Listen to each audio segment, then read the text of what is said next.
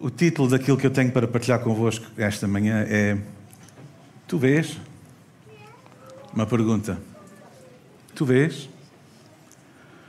Um subtítulo poderia ser. Que alegria. Um, coisas que nos interpelam. O subtítulo poderia ser. Quem vês quando olhas para o outro? Quem vês quando olhas para o outro? Todos nós vemos, a maioria de nós, acho que não temos nenhum invisual aqui. Tu vês? E vendo, quem vês? E mais, mostrando-te o que mostras, ou quem mostras. Eu fui interpelado esta quarta-feira de manhã a Ana, normalmente minha esposa, faz à terça-feira, normalmente à terça-feira faz turno de 24 no hospital. Faz mais, mas é quase aquele dia mais certinho, terça-feira. Então, quarta-feira é aquela manhã que eu vou muito feliz ao hospital buscá-la. E falando com ela, fiquei muito impactado. Ela normalmente não me fala destas coisas, mas falou-me de uma senhora com 48 anos. Já disse bem, 48 anos. Não era 46. Eu às nove disse que era com 46. Mas jovem, uma criança autêntica. Não poderia estar no jantar de ação de graças. Mas, enfim. Hã? Mas podia trabalhar, claro, se fosse da comunidade da fé. 48 anos, muito cansaço, então foi lá e uma situação relativamente, isto dito por um não médico é muito fácil de ser dito, não é?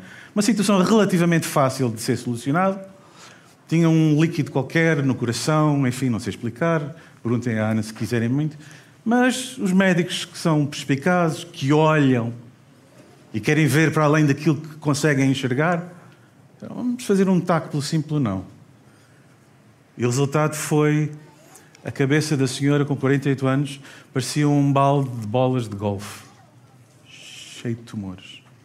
E o corpo cheio de tumores. Ao que disseram, dois, três meses e isso interpelou-me. E eu pensei, se me dissessem que eu tenho dois ou três meses para viver, o que é que eu faço? O que é que eu mudo? O que é diferente na minha vida? Como é que eu olho para os outros? E o que me veio à alma, não sei porquê, eu abraçava mais. E desde quarta-feira, quase toda a gente se aproxima de mim, eu agarro, abraço. Tivemos um agosto lá na, na, junta de freguesia, onde, onde está o nosso centro de apoio social, assistentes sociais da Santa Casa, pessoal do PSP que eu, que eu conheço, etc. Quando os vi, abracei e houve uma que tem assim mais confiança. Está tudo bem contigo, Paulo? Estou. Contei-lhe esta história, ela abraçou-me. Quem vemos? O que vemos quando vemos? Nós não somos aquilo que os outros veem.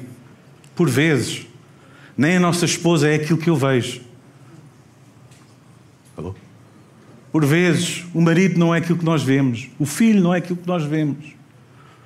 Tive uns episódios muito engraçados, ou sem graça. Ultimamente, em setembro, fomos de férias com a família, quase toda. Os avós, os pais, os filhos. Foi muito bom. Recomendo, é muito bom.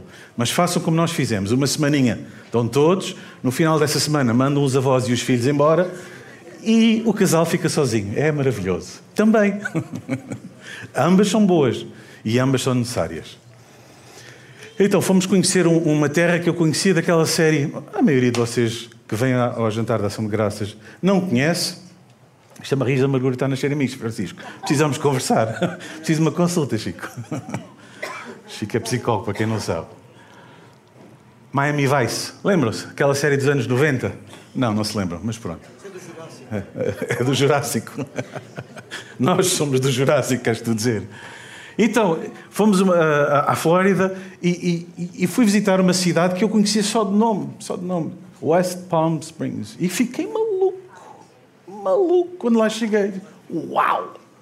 Eram filas de vivendas, mas vivendas, mas vivendas, em cima da água com iates, mas iates do tamanho deste espaço. Coisas assim a perder de vista dos dois lados. E eu, uau! Eu disse, amor, não fazia ideia que isto era assim, mas olha, que bom, estamos a conhecer. Chegamos à praia ao limite da cidade. Disse, Olha, se a gente fosse passear um bocadinho para, de carro, para, para conhecer mais, para ver mais vivendas, mansões, quero dizer. Ah, disse, boa ideia, fomos. Mal sai da zona da praia, um jipão daqueles americanos, com luzes, polícia, colou-se ao nosso carro. Não liguei. Vou, esquerda, direita, faço marcha atrás, e o carro colado a mim, o polícia colado a mim. Quem é que ele viu? Alguém que não pertence? Alguém que não é rico? Alguém que pode ser um potencial ladrão? E colou-se a mim. E foi assim que me viu. Deixou-nos, sabe quando? Quando paramos à porta do hotelzinho onde ficamos, tiramos as malas, e ele olhou e foi embora. E eu digo, uau, não precisava de tanta ameaça. Senti-me mal. Mês passado tive com, tivemos com a Santana em, em Moçambique. Foi, foi uma honra. Fomos tratados que nem uns reis. O Santana tem um tio, não sei se eu podia dizer isto ou não. Já foste. Já foste. Assim, muito influente em Maputo. Eu disse, pá, Santana, o que eu preciso mesmo é de uns cartões de, de, de telemóvel para, para comunicar no WhatsApp e não sei o quê, com a família e, e enfim. Ah, ah, ah, o, o funcionário do, do meu tio vai contigo. Chegamos a uma loja, uma fila de gente à, à porta, de gente sentada lá dentro, à espera. Eu pensei, isto vai demorar horas. Entramos, fomos chamados, fomos logo atendidos. Eu disse, não está certo, não me sinto bem, não era suposto ser assim. Percebem? Viram-me de uma maneira que eu não mereço, que eu não quero ser tratado. A outra foi em 2017, fomos ao deserto. O Nisha estava aí, lembras-te? Do Salama. O Salama é assim uma figura lá no, no, na comunidade de refugiados uh, que estão no deserto há 45 anos, para aí. Uma história, enfim. Muito feliz porque veio uma médica. A médica veio para ajudar a população, etc. Ah, médico, bem-vinda. E vira-se ele assim, todo muito. Uma pessoa assim, muito bem disposta. Então, e tu o que é que fazes? Disse, eu? Olha, carregas malas da médica.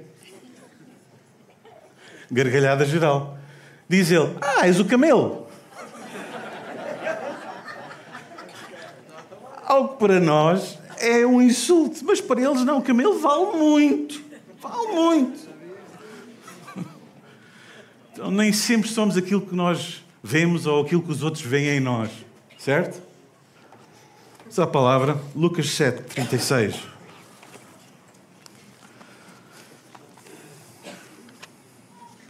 Lucas capítulo 7, provavelmente uma passagem que a maioria de vocês conhece. Se não, passarão a conhecer. Lucas 7, 36. Eu sou do tempo quando pedíamos para abrir a Bíblia, ouvia-se folhas de papel. Agora vêm-se ecrãs e luzes. como diz o pastor João, nada contra. Lucas 7 diz assim: Um dia um fariseu convidou Jesus para comer em sua casa. Jesus foi e sentou-se à mesa. O Rafa, na semana passada, disse uma coisa muito interessante. O Rafa, como é do meu clube, não é de futebol que estou a falar, estou a falar de estatura, disse que quando nos sentamos à mesa, ficamos mais nivelados. E é verdade, não é? Alguns, alguns dizem uma falda, pois é. é. Ficamos mais nivelados. Mas há um pormenor ainda maior do que esse. Quando a Bíblia diz que Jesus sentou-se à mesa deles, eu peço desculpa por a minha falta de formalidade, o que aconteceu foi isto. Jesus sentou-se à mesa. Porque há dois mil anos atrás, em Israel, era assim que sentava à mesa. E a mesa estava aqui, e esta mão nunca ia à mesa esquerda, porquê? Porque era, é a mão que se usa ainda hoje no mundo árabe ou no mundo oriental para a higiene, e a mão direita comia. E Jesus estava assim. E eu pergunto, Rafa, não te vejo agora, estamos ainda mais nivelados do que quando estamos sentados. As minhas cromices fizeram-me falar ontem ao David. David Dias está aqui. David, põe-te lá pé rápido, se faz favor. Pode haver gente que não te conhece. O David é mais ou menos a minha altura. Obrigado. Paulo, no mínimo és otimista. Não, o David é muito mais alto do que eu. Mas eu pensei, que nível de diferença teremos nós sentados à mesa de Jesus? 4 centímetros. O húmero, este osso aqui, a diferença que nós temos, 4 centímetros. Estamos muito mais nivelados. Estar à mesa com Jesus é ser nivelado, é ser igualado, é ter a oportunidade de ser um com, é ter a oportunidade de ter comunidade, é ter, é ter a oportunidade de ser família, é ter a oportunidade de ser igualado ao outro. Então, uma mulher pecadora, diz o versículo 37, que havia naquela terra ao saber que Jesus estava à mesa em casa do fariseu, fez uma loucura. O que ela faz é digna de morte. Foi lá com um frasco de alabastro, que é uma espécie de, de mármore, cheio de perfume puro. A maioria das, das prostitutas nos tempos de Jesus, sabem que eram? Mulheres cujos maridos tinham sido mortos pelo exército romano. E diz a lei romana que um soldado romano, quando mata um homem, se quiser, pode usar da mulher de quem matou o tempo que quiser e como quiser. Eu disse usar com intenção. É usar. E depois de ter interesse em usar, abandonava-as. E depois de saber-se que aquela mulher tinha sido usada por soldados romanos, não havia judeu que quisesse pegar nelas. E não havendo segurança social, o que é que elas faziam? Entre a fome e a morte, vão prostituir. É tão fácil colocar um rótulo, não é? Prostituta. Mas vês aquela mulher? É a pergunta que Jesus faz a este homem. Jesus diz para Simão, diz, Simão, tu vês esta mulher? Tu fazes ideia da história dela? Tu conheces aquilo por que ela passou? Tu tens a noção de como e porquê chegou ao estado em que está? Tu vês, Simão? E tem alturas que eu estou à mesa com Jesus. E eu tenho a arrogância de Simão. Perdoem-me. Não sou capaz de ser mais sincero. E vejo um rótulo noutro. E sinto-me melhor do que outro. Às vezes dou por mim a sentir até. Sou superior a outro. Vocês perdoem, podem dizer ao João para não me deixar pregar nunca mais, mas eu tenho que ser sincero convosco. Mas à mesa de Jesus, até nesses momentos, eu tenho a oportunidade de Jesus me dizer: Paulo, tu vês esta mulher? À mesa com Jesus, cria-se comunidade. Dissemos ontem no, no brunch de boas-vindas que a igreja não é domingo, a igreja não é este espaço o culto não é o ex-libris de ser comunidade. Não é. Lamento. É o encontro dos simãos fariseus e das mulheres consideradas prostitutas com Jesus. E nasce família. E nasce comunidade. Alô? Alguém consegue dizer é verdade? É esse tipo de comunidade que tu queres? É o tipo de comunidade com que eu sonho. Que eu seja acolhido por Jesus e pelo outro, independentemente da fase da minha vida em que eu esteja. E é essa comunidade que eu gostaria de fazer parte. Simão, tu vês esta mulher? Jesus faz-lhe uma pergunta. Havia duas pessoas que deviam dinheiro a uma. E é Jesus quem diz, e Jesus é muito intencional. E diz assim: E porque nenhuma das duas tinha capacidade de pagar, porque não tinham capacidade de pagar, quem emprestou, perdoou quem? A ambos. No caso das minhas cromices, eu fui ver quanto é que valiam 500 eh, moedas de, prata e quanto é, que vali, quanto é que valeria hoje 50 moedas de prata. É mais ou menos 500 moedas, mais ou menos equivalente a 2 mil dias de trabalho. 2 mil dias de trabalho. Ao ordenado mínimo nacional português hoje, o que devia mais era 55 mil euros. O que devia menos era 5.500. Mas nenhum dos dois era capaz de pagar.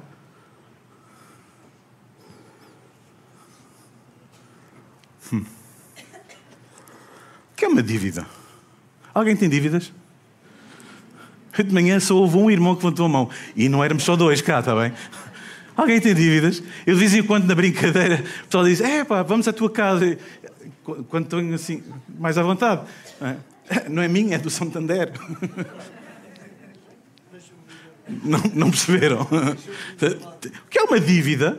Uma dívida é um empréstimo feito a outra pessoa com intenção de ser paga ou não? Com a intenção de ser paga, com ou sem juros. Aí é que a coisa muda. É? Isso é que é uma dívida. No Éden, o ser humano contraiu uma dívida para com Deus. Impagável. No Éden, o ser humano contrai uma dívida para com Deus que não é capaz de pagar. Porque diz assim: Eu quero viver, eu posso viver, eu sou capaz de viver sem ti. Não preciso de ti. E Deus diz: Ok, mas vai custar caro. Mas vai custar caro. E não é que custou caro. Jesus encarna, vive cheio de pó, vai à cruz, maltratado e abandonado por todos, morre e ressuscita. Foi isso que custou. A nossa dívida impagável foi isso que custou. Alô?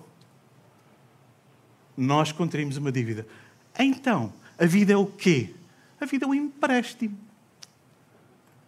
Irmão, a vida é um empréstimo, é uma dádiva. Eu penso nesta senhora de 48 anos constantemente. Como é, o que é que a gente faz para, para dizer amanhã eu vou acordar?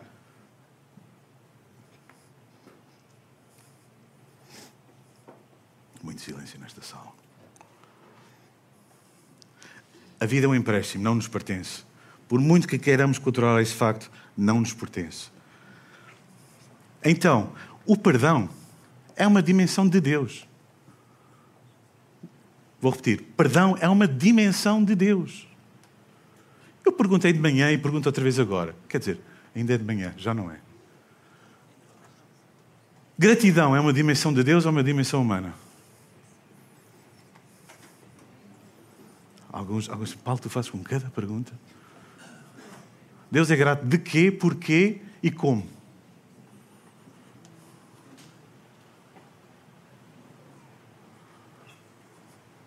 Então, gratidão é dimensão humana. Perdão é dimensão divina. É uma dádiva que anula, que anula o empréstimo. Romanos capítulo 3, versículo 23 até o 28 diz assim: Todos nós, todos, sem exceção, pecaram e estão privados da glória de Deus, mas pela sua bondade imerecida, Deus nos justifica gratuitamente por meio de Jesus Cristo que os libertou do poder do pecado. E eu tenho a imagem da mesa com a mulher a chorar, a lavar os pés de Jesus com as suas lágrimas, a enxaguar com o cabelo e a pôr perfume. Gratidão. Gratidão. Jesus diz: Simão, quem ama mais? Ele diz: quem mais, a quem mais foi perdoado. Pois é. Essa é a dimensão humana, limitada. Que achamos que uns são mais do que outros. Que um pecado é mais grave do que outro que uma dívida é mais pesada do que outro, do que outra. Mas não, na dimensão de Deus não. Quem tem mais gratidão é quem? É quem tem a consciência do valor daquilo que foi perdoado.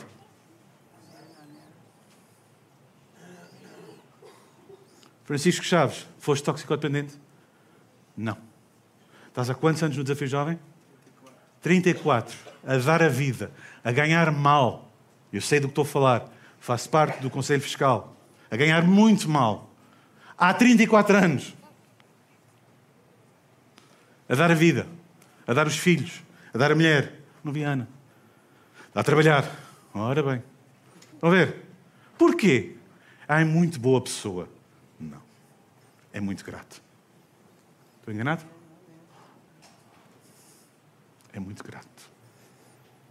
Quem não serve, quem não se doa, quem não se entrega, quem não dá, irmão, e peço-vos muita perdão.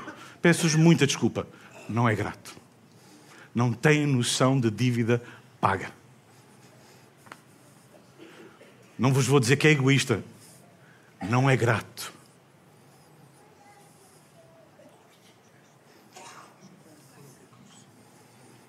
Difícil, não é? Pois é. É pá, porquê é que não veio o pastor João hoje pregar?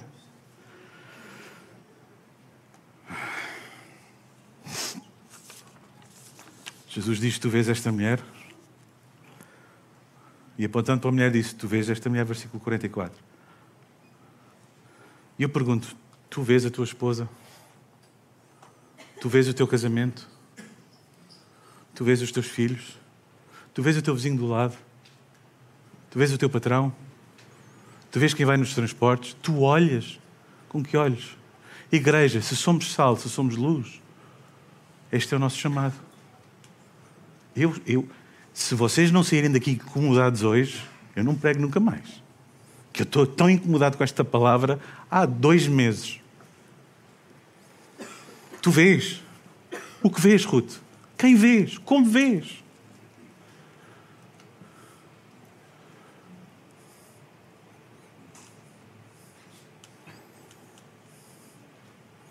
Há casamentos que precisam de ser vistos. Há relações que precisam de ser vistas. Há filhos que precisam ser vistos. Alô? E eu não estou a dizer aqui que todos nós devemos subir ao púlpito e dizer: olha, estou a ter problemas na minha relação com o flantal ou com. Não é isso que eu estou a falar. Procura gente de confiança, gente responsável, gente com sabedoria, mas procura. Porque olhaste e viste. E viste. Jesus não, não se chateia muito porque Simão não lava os pés, que era normal naquele tempo. É? Chega uma pessoa a casa, o criado mais baixo ou o filho mais novo lavavam os pés à pessoa. Era o mínimo dos básicos. É? é como nós temos hoje: posso tirar o teu casaco? Posso... É mais ou menos isto. Básico. Se fosse uma pessoa de respeito, punham óleo na cabeça, perfumado, beijavam, honra. Jesus liga-se para isso. Quando ele diz a Simão que Simão não fez isto, ele diz porquê? Porque está incomodadíssimo com a forma como ele é tratado? Porque Simão pensa mal da mulher. E aquilo que eu amo de Jesus é que ele coloca-se em frente ao mais fraco, sempre. É ele que dá o corpo às balas, sempre. Há um fraco e há alguém que está a tratar mal, ele vai lá. E às vezes Jesus chama-se Francisco. Ana, Miguel, Paulo, Joana, Santana, Anderson. Alô? Diante do fraco. Diante de quem tem a vida exposta e fragilizada. Jesus indigna-se. Não, não vais fazer isso. Disse, ela sai daqui perdoada. Ela sai daqui justificada. E o convite não é condenatório é: Simão, queres vir também? Queres vir também? Ganha um coração agradecido. Reconhece a tua dívida impagável que eu vou pagar. Ela tem intenção, a intenção de provocar. Eu vou usar a palavra que usei às nove da manhã que eu, que eu adoro e gosto cada vez mais, e gosto cada vez mais dos irmãos do Brasil, bagunça. Ela provoca bagunça. Ter intencionalidade. Mas lindos, não há relacionamento que sobreviva sem intencionalidade. Sabem porquê? Os dias acontecem. Eu vou repetir. Os dias acontecem.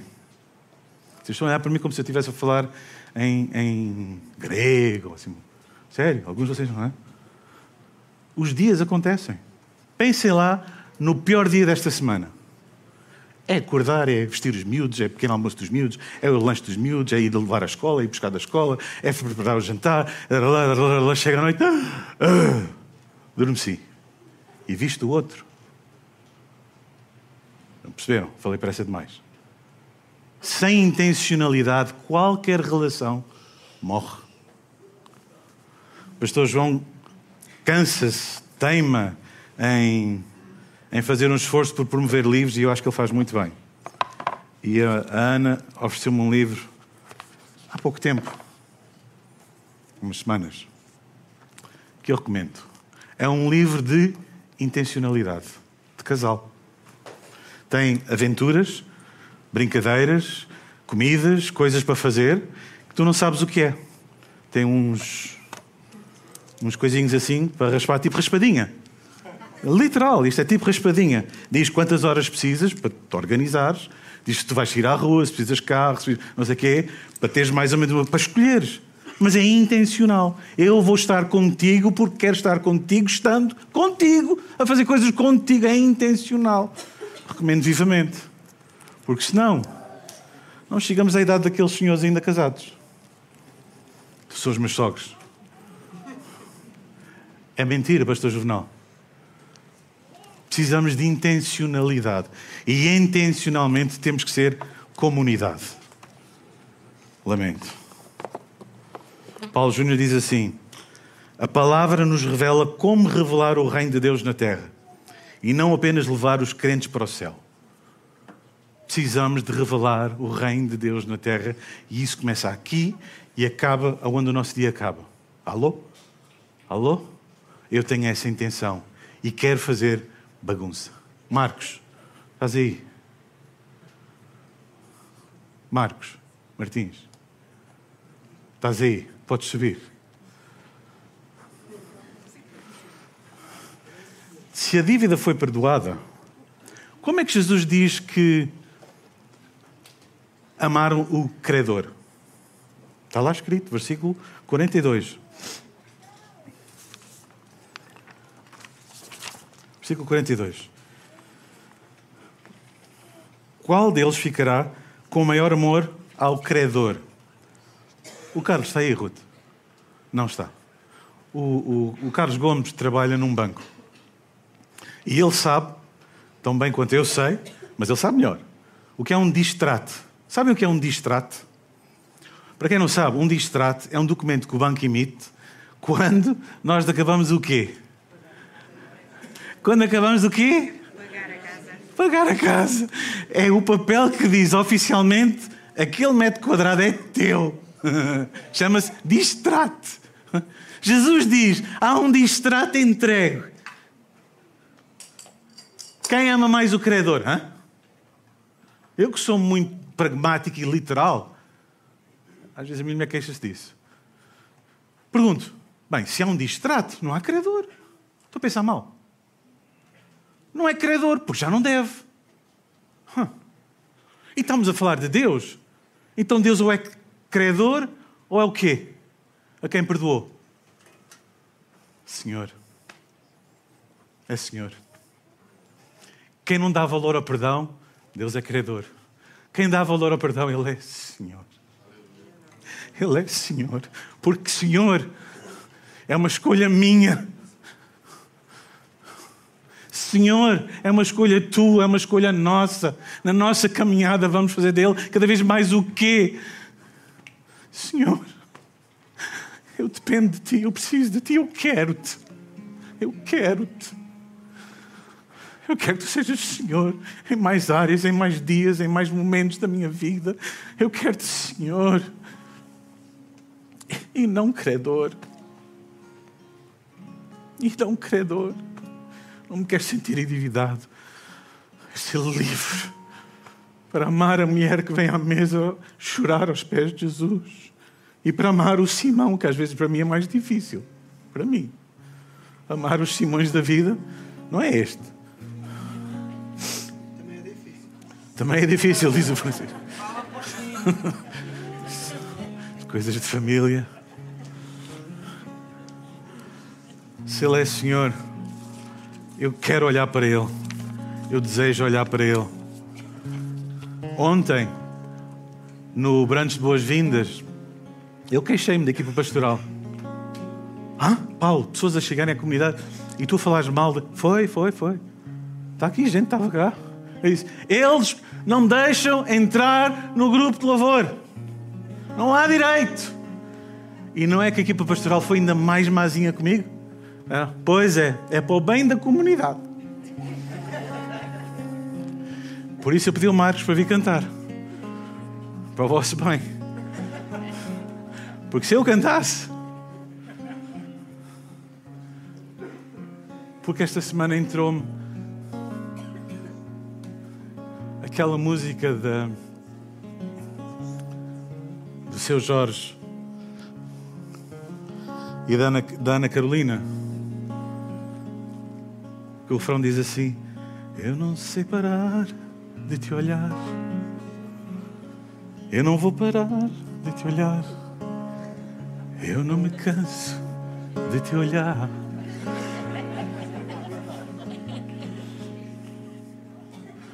Gosto muito.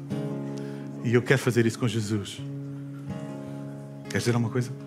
Força, Francisco. O término vai ser bagunça. Vai ser bagunça. Não tenho micro. Eu preciso de. E se calhar é para convencional, mas nem convidado. Mas estava a ouvir o Paulo. E podemos correr o risco de ouvir o Paulo passar-nos um atestado de incompetência ou de, ou de ser muita crueza de nos chamar ingratos. E eu queria pegar nesta expressão do que tu vês. E o Paulo está a dar uma tónica a confrontar-nos com a forma como nós nos posicionamos ao outro. E eu, os nossos meninos de Salvaterra, com quem eu estou semanalmente a partilhar a palavra, aqui há, Deus, aqui há tempos perguntei-lhes uh, que Deus é que eles viam. E a pergunta também se coloca: como é que tu o vês? Porque a maneira como nós o vemos determina a maneira como nos vemos e a maneira como vemos os outros. Vê se eu consigo dizer isto. Está aqui muita coisa na cabeça, eu estou cansado, quando estou cansado complico, diz a minha esposa e com muita propriedade. Toda, toda a dádiva gera uma dívida. E a graça não é de mérito próprio. É uma dádiva contínua. Que gera uma dívida contínua. Mas não é uma dívida que ilusoriamente ou meritoriamente nós vamos conseguir pagar. Esqueçam lá isso. Senão vamos viver uma vida neurótica de culpa e decepção. Como dizia no Switch a semana passada. Esta é uma dívida contínua, mas é uma dívida de gratidão. Por isso é que somos, temos inevitavelmente temos que ser gratos. Hoje, amanhã, depois da manhã e depois da manhã. E não tem a ver com sermos egoístas ou rancorosos, tem a ver com desconstruir e perceber como é que eu vejo. Se me vejo como eu passo para a eternidade e estou safo, ou como eu vejo com aquele que diariamente me estende graça, inevitavelmente não há como ser grato. Porque há uma dívida a pagar, mas não é com dinheiro não é para merecer essa graça, porque isso desvirtua a dádiva. E isto está, está a ser complicado ou está a ser fácil de entender. Por isso é que não há como doarmos-nos, dar a vida sem morrer. Por isso é como não há como haver dentro de nós este anseio de dizer assim, estabelecer o reino, assinalar o reino. Porque o meu, a, a minha gratidão, a minha expressão de gratidão e de amor é doarmos-nos doarmos àqueles para quem também Ele se doou e que nos fez uh, portadores ou canais disso mesmo. Toda a dádiva gera uma dívida e que a única forma de pagar é de ser grato. E ser grato é não ser insensível aos outros também. Não é? E para aqui me fico e pronto. Espero não ter complicado mais. Nosso tempo não terminou, mas eu apostava com vocês as minhas dívidas todas e todo o dinheiro que eu tenho, que há pelo menos uma pessoa aqui nesta sala cujo nome tu desconheces. Também não foi uma aposta muito difícil, não é? Há pelo menos uma pessoa. E se nós não tivermos intencionalidade de ser comunidade, dificilmente o seremos. Então, enquanto o Marcos canta, Levanta-te, apresenta-te a três, quatro, cinco pessoas. Deixa de ser apresentado. Há pessoas que ficam muito incomodadas com isto, não querem ser vistas. Há outras que precisam desesperadamente ser vistas. Vamos acolher ambos. Pessoal, era, era um desafio. Levantem-se. Não acabou o tempo, não saiam.